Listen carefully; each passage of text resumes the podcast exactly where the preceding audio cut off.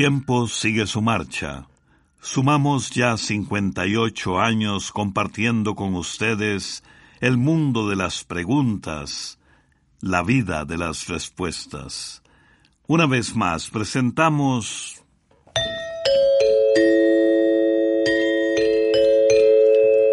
Oigamos la respuesta del Instituto Centroamericano de Extensión de la Cultura.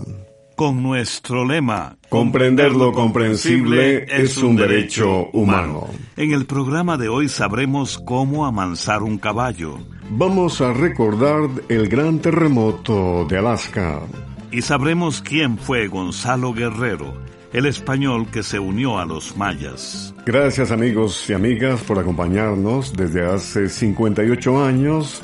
Les enviamos un abrazo y les invitamos a escucharnos también, aparte de las emisoras, en el Facebook de Oigamos la Respuesta a las 8 de la noche. ¿Qué tal si por la magia de la radio nos ubicamos todos en Mulucucú, Nicaragua, donde vive nuestra oyente Erlinda Blandón, quien a través de un WhatsApp pregunta, ¿Cuándo nació el autor mexicano Mario Moreno Cantinflas? ¿Tuvo hijos? Oigamos la respuesta. Amiguito, ¿cuál es su gracia? La facilidad de palabra. Mario Moreno Reyes, conocido por su personaje de Cantinflas, fue un actor y comediante mexicano que nació el 12 de agosto de 1911 y murió el 20 de abril de 1993 a la edad de 81 años. Mario Moreno se casó con Valentina Ivanova en 1934.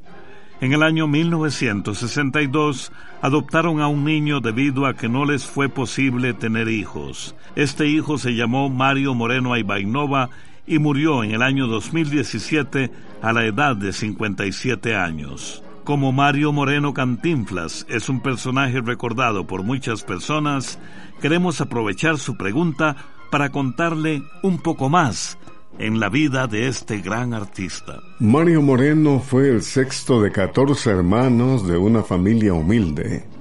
Los primeros años de vida los pasó en las calles como limpiabotas y vendedor de chicles. En una ocasión, cuando tenía 16 años, vio que estaban instalando una carpa que era un pequeño teatro que se ponía por un tiempo en diferentes lugares de la Ciudad de México. Entonces Mario se acercó y le pidió al dueño que le diera trabajo. El señor lo miró y le preguntó, ¿Y usted quién es? Yo soy artista, le respondió Cantinflas. El señor le preguntó por sus programas y Cantinflas le contestó. Es que me han robado los programas, la ropa y todo, por eso ando en esta facha. El dueño entonces lo invitó a que regresara por la noche y demostrara lo que sabía hacer. Cantinflas no sabía qué ponerse para aquella noche. Decidió entonces ir con una pijama vieja de su padre. El señor de la carpa lo puso a bailar y lo hizo muy bien, con movimientos de caderas y saltos algo raros. Al público le gustó y así se inició como bailarín durante algunos años. Cuando tenía 18 años, una noche no llegó el presentador del teatro y el dueño de la carpa le pidió a Cantinflas que hiciera las presentaciones. Cantinflas se aprendió de memoria lo que tenía que decir, pero cuando estuvo frente al público empezó a hablar cosas que ni él mismo entendía. Al público le encantó, reían y aplaudían. Y esa noche nació el estilo que hizo famoso a Cantinflas.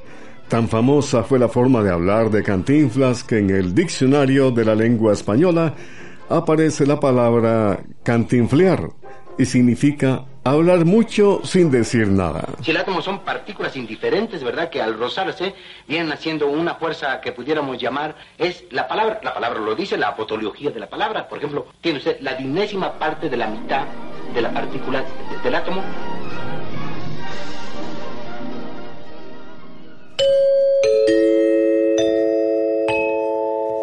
Insistimos por entusiasmo. Envíennos sus preguntas. Nosotros siempre, siempre respondemos. El señor Cristian Adalberto Cruz nos envió un WhatsApp desde Alaska, Estados Unidos, con la siguiente pregunta. Quisiera saber cuándo fue y cómo ocurrió el terremoto más grande en Alaska. Oigamos la respuesta. En primer término, queremos agradecer muchísimo al señor Cristian Alberto Cruz que nos ha enviado su pregunta desde Alaska, Estados Unidos. Estamos muy complacidos, don Cristian, de que usted sea uno de nuestros oyentes y a la vez le invitamos y les invitamos a todos en ese país para que nos sigan escribiendo al espacio de Oigamos la Respuesta. Alaska se encuentra al noroeste de Norteamérica Toda esa zona se encuentra dentro del llamado Cinturón de Fuego del Pacífico, que es la zona de la Tierra en donde se producen más terremotos y donde se encuentran la mayoría de los volcanes. La corteza de la Tierra es la cáscara dura que forma los continentes y el fondo de los mares. Esta corteza no es una sola, sino que está dividida en varias partes que son las llamadas placas tectónicas. Las placas se mueven y rozan entre ellas y es este movimiento el que genera los sismos y terremotos. En el caso de Alaska se encuentra en el límite de dos grandes placas tectónicas, la placa norteamericana y la placa del Pacífico. El 27 de marzo de 1964 se produjo el gran terremoto de Alaska. Tuvo una magnitud de 9.2, duró 4 minutos y su epicentro se ubicó a unos 120 kilómetros al sureste de la ciudad de Anchorage. Este terremoto se conoce también como el Gran Terremoto de Alaska o Terremoto del Viernes Santo, pues se produjo en ese día de la Semana Santa. El temblor ocasionó un levantamiento en el terreno de más de 10 metros. Además se produjo un tsunami o maremoto que tuvo olas de más de 50 metros de altura, olas que azotaron a las costas del Pacífico de los Estados Unidos. Este terremoto se clasifica como el más fuerte que ha ocurrido en Norteamérica y el tercer terremoto más fuerte de la historia. Sin embargo, los científicos dicen que para la fuerza que tuvo este terremoto hubo pocas víctimas. Esto se debió a varias cosas. En el año 1964 vivía poca gente en Alaska. Además, la mayoría de los edificios eran de una o dos plantas, con algunos pocos edificios más altos, algo que ayudó a reducir los daños. Según los datos oficiales, por causa directa del terremoto murieron 60 personas. Desafortunadamente, 130 personas más murieron a causa del tsunami que se produjo después. Las réplicas, es decir, la serie de temblores que siguieron días y hasta meses después del terremoto, ocasionaron muchos daños en los edificios que habían quedado en pie. Se calcula que las pérdidas económicas fueron de alrededor de 300 millones de dólares.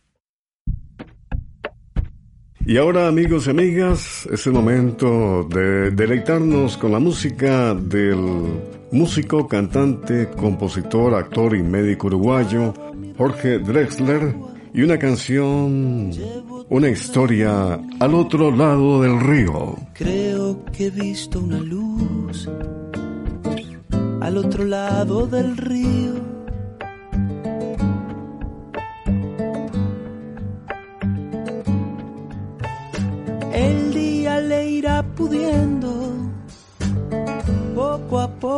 frío.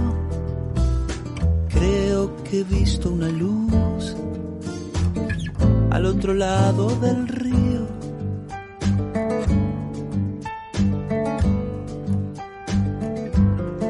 Sobre todo creo que no todo está perdido. Tanta lágrima tanta lágrima y yo soy un vaso vacío. Oigo una voz que me llama, casi un suspiro. Rema, rema, rema.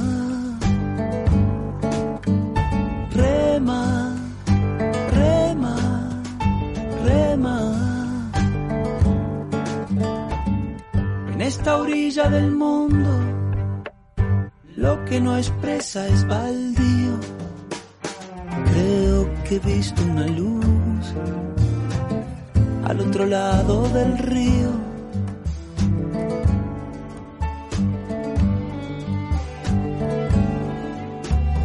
Yo muy serio voy remando, muy adentro sonrío. Creo que he visto una luz al otro lado del río.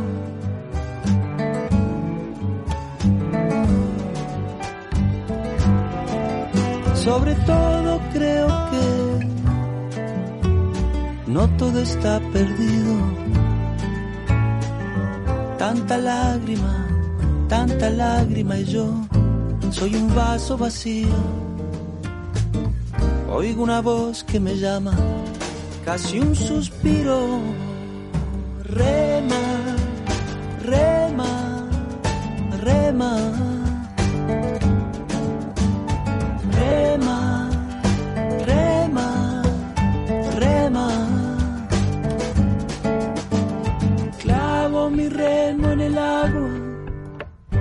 Llevo tu remo en el mío. Creo que he visto una luz al otro lado del río.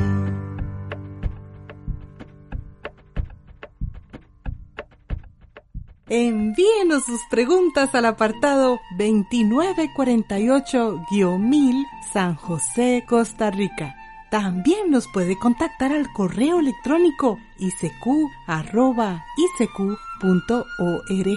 o encuéntrenos en Facebook como Oigamos la Respuesta. Aquí estamos de nuevo con ustedes luego de la música y el joven Santo Tercero nos envía un mensaje por medio de WhatsApp del ICQ desde el Triángulo Minero Ciuna, Nicaragua y dice Necesito que me ayuden o que me aconsejen. Es que necesito doblegar un potro o caballo para que sea educado o me entienda lo que le diga. Yo he visto en las películas que las bestias son muy obedientes. ¿Cómo hacen para que los potros sean obedientes? ¿Qué debo hacer? Escuchemos la respuesta. Vamos a decirle que hay varias maneras de amansar o doblegar los potros. Pero sea cual sea el método que se use, siempre se necesita de mucha paciencia. El adiestramiento debe comenzar desde que el potro está pequeño. Lo primero es ganarse su confianza. El potro debe acostumbrarse a estar con la gente. Procure acercarse tranquilo, párese cerca de él sin moverse, haga lo mismo hasta que el potro se acerque a usted y déjelo que se aleje si él quiere hacerlo. Esta parte del entrenamiento es sumamente importante porque de esta manera el potro aprenderá a no tenerle miedo. Se va a sentir seguro estando con usted y llegará un momento en que lo va a seguir como si fuera un perro. Hágale cariño con frecuencia. Así el caballo se irá acostumbrando a no asustarse si usted lo toca. Amansarlo así, sin pegarle o usar violencia, hará que los pasos que siguen puedan hacerse más fácilmente porque cuando un caballo se asusta, se para de manos y patea. Después ya se le puede poner el cabestro o la jáquima y puede empezar a enseñarle a caminar junto a usted. El caballo debe acostumbrarse a seguir a la persona que lo jala, a cruzar y a detenerse cuando la persona se detiene. Después es necesario acostumbrarlo a sentir peso sobre el lomo. Primero se le pone una manta y cuando está acostumbrado se le pone la silla de montar. Luego se le hace caminar con la montura puesta pero sin jinete, llevándolo del cabestro. El siguiente paso es llevarlo a pasear, ensillado y montado por alguna persona, siempre siendo jalado del cabestro por alguien que vaya en otro caballo. Logrado esto, ya se le puede poner bozal para que se vaya acostumbrando a la orden que se le da y cuando está bien acostumbrado al bozal o jáquima se puede montar. Hay que tener en cuenta que todos los caballos son diferentes, pero con paciencia todos se pueden llegar a amansar. Como le mencionamos al principio, lo más importante es que usted se gane la confianza del animal evitando la violencia. De esta forma, su caballo llegará a tener una relación tan estrecha con usted que se va a convertir en su verdadero amigo. En Monterrico, Ciudad Panamá, nos escucha el señor Víctor Gutiérrez, quien nos hace esta consulta. Dicen que cuando Panamá se separó, Colombia se quedó con una parte de la provincia de Darién. ¿Qué saben ustedes de esto? Oigamos la respuesta. Así es, don Víctor. Hace mucho tiempo Panamá y Colombia firmaron un tratado de límites en el que el territorio del Darién quedó dividido entre dos países. Le vamos a explicar un poco más sobre este tema. Cuando los países centroamericanos declararon su independencia de España en el año 1821, Panamá decidió seguir formando parte de la República de la Gran Colombia.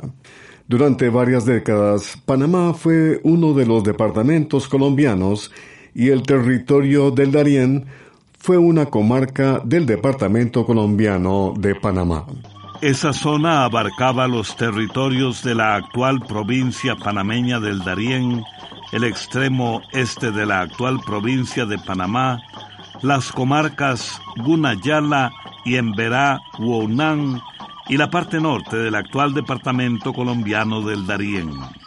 En 1896, la Asamblea Departamental de Panamá decretó la eliminación de la comarca del Darién cuyo territorio quedó repartido en los distritos municipales de Chepigana y Pinogana.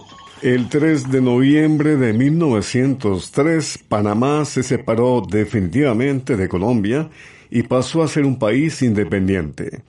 Esta noticia llegó a Colombia el 6 de diciembre de aquel año, 1903. Al principio, el gobierno colombiano rechazó la declaración de independencia y fue hasta el 8 de mayo de 1924 que Colombia finalmente firmó un tratado de límites con Panamá por iniciativa del gobierno de Estados Unidos. Con ese acuerdo, lo que por muchos años había sido un solo territorio conocido como Darién, quedó repartido entre Panamá y Colombia. El Darién panameño mide 16.803 kilómetros cuadrados de superficie y dentro hay una zona protegida como parque nacional que abarca casi 6.000 kilómetros cuadrados. Es el parque nacional más extenso, no solo de Panamá, sino también de Centroamérica. La parte colombiana del Darién forma parte del departamento de Chocó y cubre aproximadamente 13.000 kilómetros cuadrados. Basta con escuchar los primeros acordes de una interpretación musical panameña para descubrir la identidad y el sabor de ese país. Vamos a escuchar con Ulpiano Vergara de Panamá, Plegaria Musical.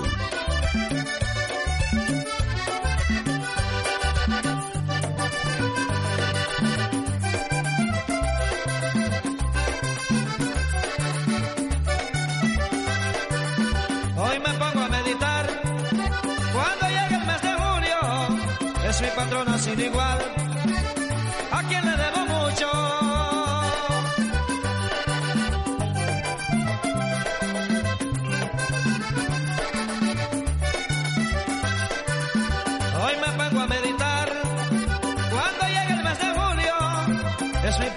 sin igual,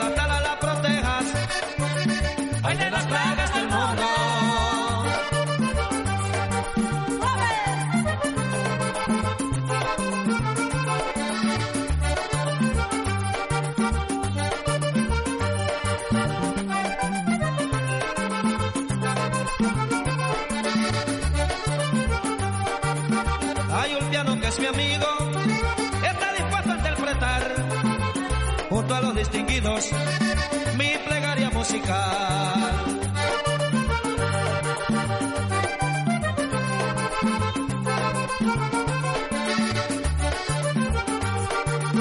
Hay un piano que es mi amigo, está dispuesto a interpretar junto a los distinguidos mi plegaria musical.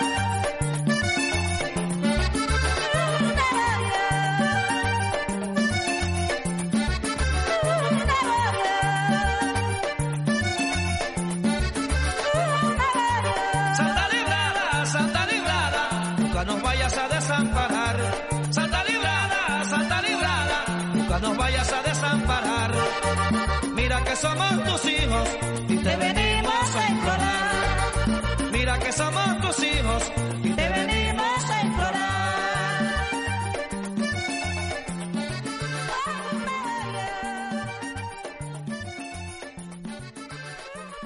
También puede contactarnos a través de un mensaje de WhatsApp al teléfono código de área 506, número 8485-5453. Aquí estamos de regreso, amigas y amigos, luego de la música. Y tenemos la siguiente pregunta y es del joven Michael Eduardo Chacón Herrera. Nos escribe desde Desamparados, Costa Rica y dice, deseo que me comenten de dos defectos de los ojos que se llaman heterocromía y anisocoria. Oigamos la respuesta. Posiblemente alguna vez ustedes han visto a alguna persona que tiene un ojo de un color y el otro de otro color. Esto es lo que se conoce como heterocromía. Hay muchas clases y causas de heterocromía. A veces un bebé puede nacer así o puede que la diferencia en el color de los ojos le aparezca después. En la mayoría de los casos, los niños que nacen así no tienen ningún problema en sus ojos. Sin embargo, si un bebé nace así, siempre lo debe revisar un médico oftalmólogo o el especialista en la vista para asegurarse de que todo esté bien. Pero si a una persona le cambia el color o la apariencia del ojo cuando es adulta, debe consultar con un oftalmólogo para que averigüe la causa de ese cambio, para asegurarse de que no hay algún problema que deba tratarse. La anisocoria es algo que por lo general llama menos la atención. En este caso, con la anisocoria, lo que es diferente entre un ojo y el otro es el tamaño de la pupila, que es el círculo negro que tenemos en el centro del ojo.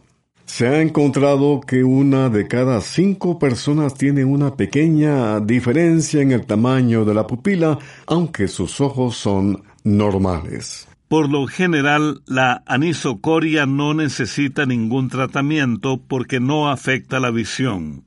Sin embargo, si una persona de repente nota que el aspecto o tamaño de sus pupilas ha cambiado y permanece así, lo mejor es que vaya donde el oftalmólogo para que la revise, porque podría ser un síntoma de algo serio que deba tratarse. Saludos amigos de América y el mundo. Nos sentimos complacidos y agradecidos de transmitirles a ustedes durante 58 años el espacio Oigamos la Respuesta. Quiero saber la historia de Gonzalo Guerrero, un soldado español que fue a conquistar América y acabó matando españoles junto a los mayas. Pregunta que nos ha hecho un estimado oyente, nos escribe desde San José, Costa Rica, y esta es la respuesta. Gonzalo Guerrero formó parte de un grupo de navegantes españoles que en el año de 1511 naufragaron cerca de las costas de Campeche, en el sur de México. Guerrero fue uno de los pocos marineros sobrevivientes que fueron rescatados por los mayas, pero de todos ellos, Solo dos quedaron con vida y se convirtieron en esclavos. Al parecer, con el paso del tiempo, Guerrero se fue interesando en conocer la cultura y forma de vida de los indígenas. Este proceso lo llevó a abandonar la religión católica y además aprendió el idioma de los mayas, así como sus costumbres y tradiciones. Su vida cambió hasta el punto de que se casó con una de las mujeres mayas y tuvo tres hijos. Guerrero les enseñó a los miembros de la tribu a perfeccionar estrategias de ataque y guerra para que se pudieran defender mejor de sus enemigos, incluidos los propios españoles. Se cuenta que siete años después, el conquistador Hernán Cortés llegó a México y fue a la zona donde le habían contado que estaban los dos españoles sobrevivientes. La historia dice que Gonzalo Guerrero decidió no volver con el grupo de españoles que quería rescatarlo y más bien luchó junto con los mayas para rechazar a los invasores. Según escritos de la época, Gonzalo Guerrero murió algunos años después en un enfrentamiento entre indígenas y españoles. Este singular personaje ha sido honrado por los mexicanos como el padre del mestizaje y le han dedicado monumentos, pinturas y obras de teatro. También hay calles y hasta una laguna en México que lleva el nombre de Gonzalo Guerrero. La frase de hoy es de Víctor Hugo, escritor francés. El que abre la puerta de una escuela cierra una prisión. Programa de Control 29. Y así llegamos al final del programa del día de hoy. Los esperamos mañana en este su programa Oigamos la Respuesta. Mándenos sus preguntas al apartado 2948-1000 San José, Costa Rica. También puede enviarnos sus preguntas al correo electrónico isq.org o encuéntrenos en Facebook como Oigamos la Respuesta. O llámenos por teléfono, código de área 506, número 2225-5338 o 2225-5438. Recuerde que comprender lo comprensible es un derecho humano.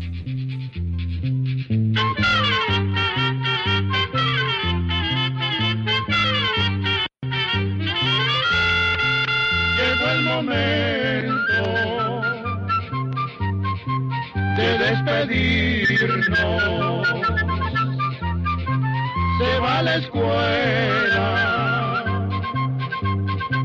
se va cantando